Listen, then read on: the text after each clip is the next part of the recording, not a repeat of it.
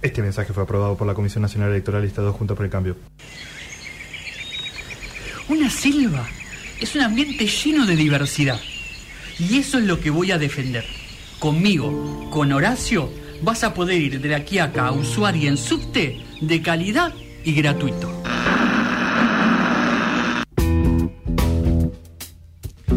Bueno, 1 y 13 de la tarde, estamos en Noticias de Cafinaz para meternos justamente en las noticias, en este mundo tan maravilloso en el que siempre pasan cosas buenas. Exactamente, el maravilloso mundo de no Disney. Este, antes que nada, Caro Karin en Sí. eh, Instagram nos mandó un mensaje decía, hola, ¿cómo andan? Yo como siempre, ¿cómo será como siempre? Pregunto yo. Es una buena Podría pregunta. haberlo aclarado. Sí. Eh, Mati, pensé que habías hablado con una IA de Conan. Este, felicitaciones, guionista de los mejores caps de Los Simpsons. No, no, no hablé con una inteligencia Sí. artificial, eh, sino con la inteligencia humana Claro. del señor Conan O'Brien. Y sí, bueno, un Conan O'Brien que guionó los capítulos de Los Simpsons del Monorriel y de. Homero a la universidad, que podríamos decir son lo- entre los 10 mejores capítulos de la serie. Claramente. Punto. Este, mm, lo que es muy buena noticia, no muy mala conexión ahí, pero bueno, es que mm, la gente de la Universidad de Mar del Plata no tuvo que mm, moverse mucho este, para encontrar restos fósiles. Eh, porque a 50 metros del Museo de Ciencias Naturales de Mar del Plata, Excelente. en una excavación en, una, en la Plaza España de Mar del Plata, eh, encontraron eh, huesos de un. eh, fósiles, en realidad. Sí. De un gliptodonte. Un gliptodonte es una especie de. mm, como de carpincho gigante. Sí. Esos típicos que estaban en la. mm, eh, como, un, como un armadillo, digamos, como esos, esos grandes de la era del hielo. Este, que parecen como tortugas eh, medio gigantes, Sí. medio carpinchescas. Subimos la, la foto de Twitter si la quieren ver. Es muy tierno el, el dinosaurio. Twitter eh, Noticias Des. Este. mm, y nada, estaban haciendo una excavación ahí a 3 metros de profundidad, 3 metros y medio, en Plaza España. Y como ya sabían la gente del, del museo que podía haber restos fósiles eh, en el área, Sí. hay un protocolo que los del. Los de las excavaciones tienen que seguir, digamos, ¿no? Si llegaran a encontrar algún tipo de resto fósil, como identificarlos, como nada, que tienen que dejar de excavar, que tienen que llamar a la gente y bla, bla. Toda Claro. una serie de pasos a seguir, que por suerte lo cumplieron, ¿no? Porque si no hubiese sido como, bueno, sí, chao, rompámoslo y, se Sí, todos a la mierda. Este, unos restos fósiles que podrían eh, ser de este gliptodonte que podría llegar a tener el tamaño de un Fiat 600 Tomá. si lo terminan de, mm, de excavar en su totalidad, digamos. Este, que un animal que pesaba más de una tonelada.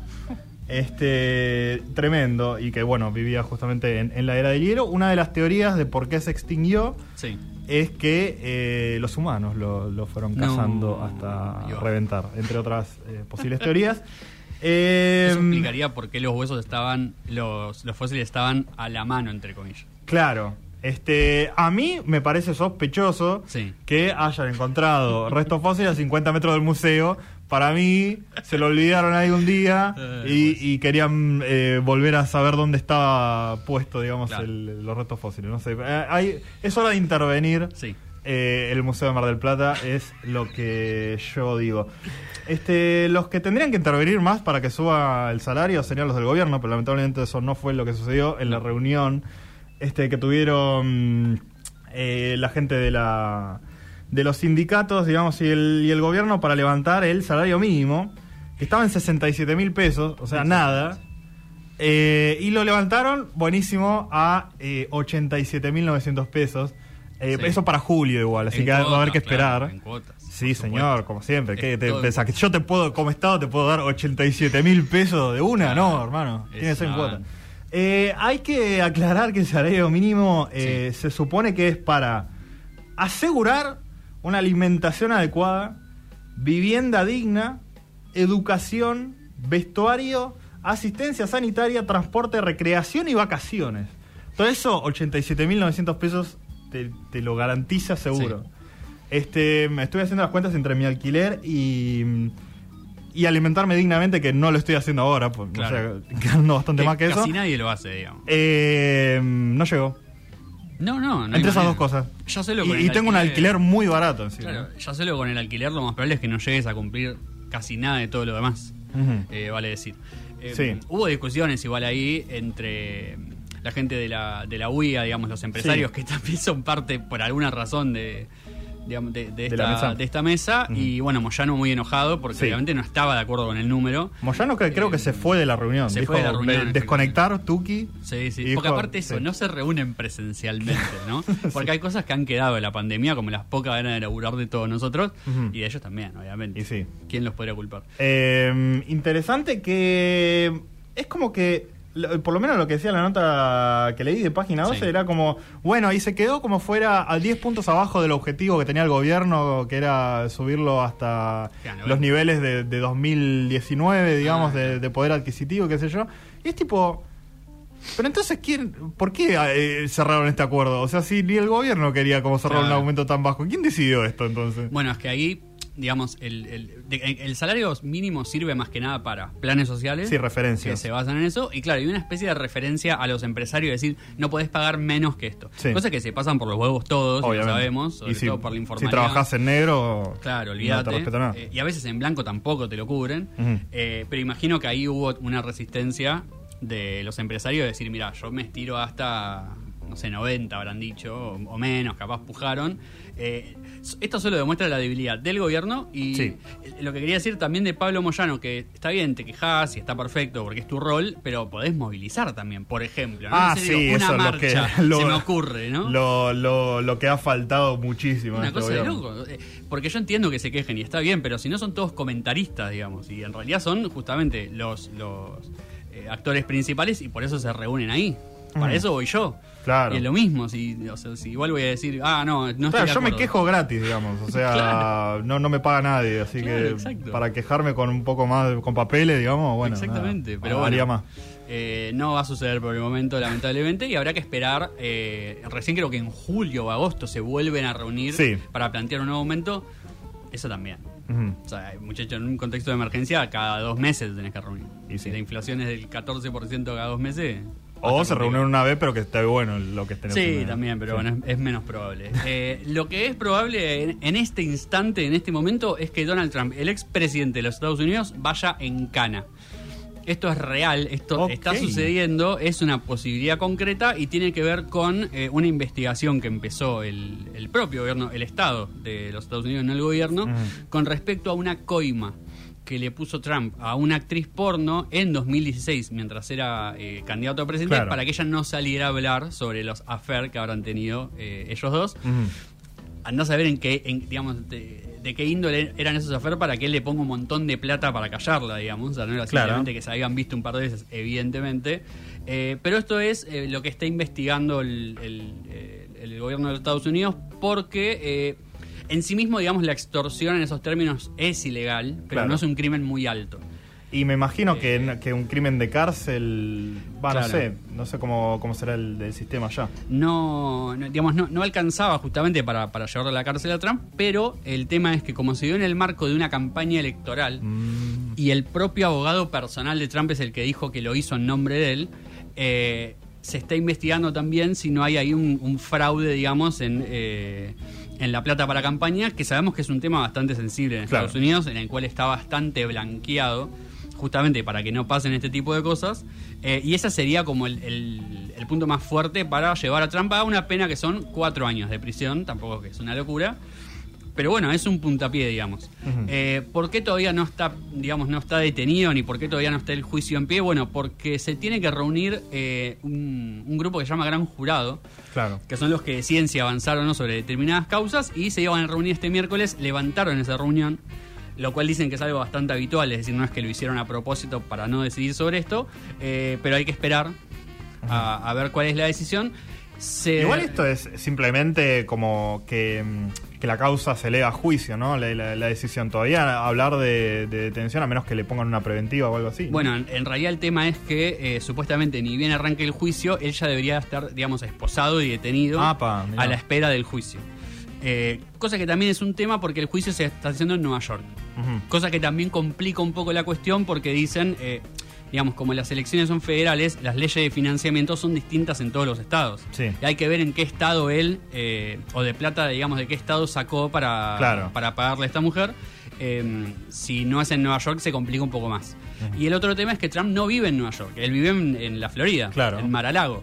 ese hermoso lugar con esa hermosa casa que él tiene ahí. Eh, y el tema es que si lo quieren detener para llevarlo a juicio, el gobernador de la Florida es el que tiene que dar el ok, y es Rob DeSantis ex amigo, actual eh, rival, competidor, rival de Donald Trump para las elecciones 2024. Y ahí hay que ver también si él se presta o no eh, dicen que Trump está mm, de acuerdo con que lo lleven preso, digamos, con que lo, con que lo lleven esposado, porque dice que es una imagen que a él le sirve, y, es, verdad que le sirve.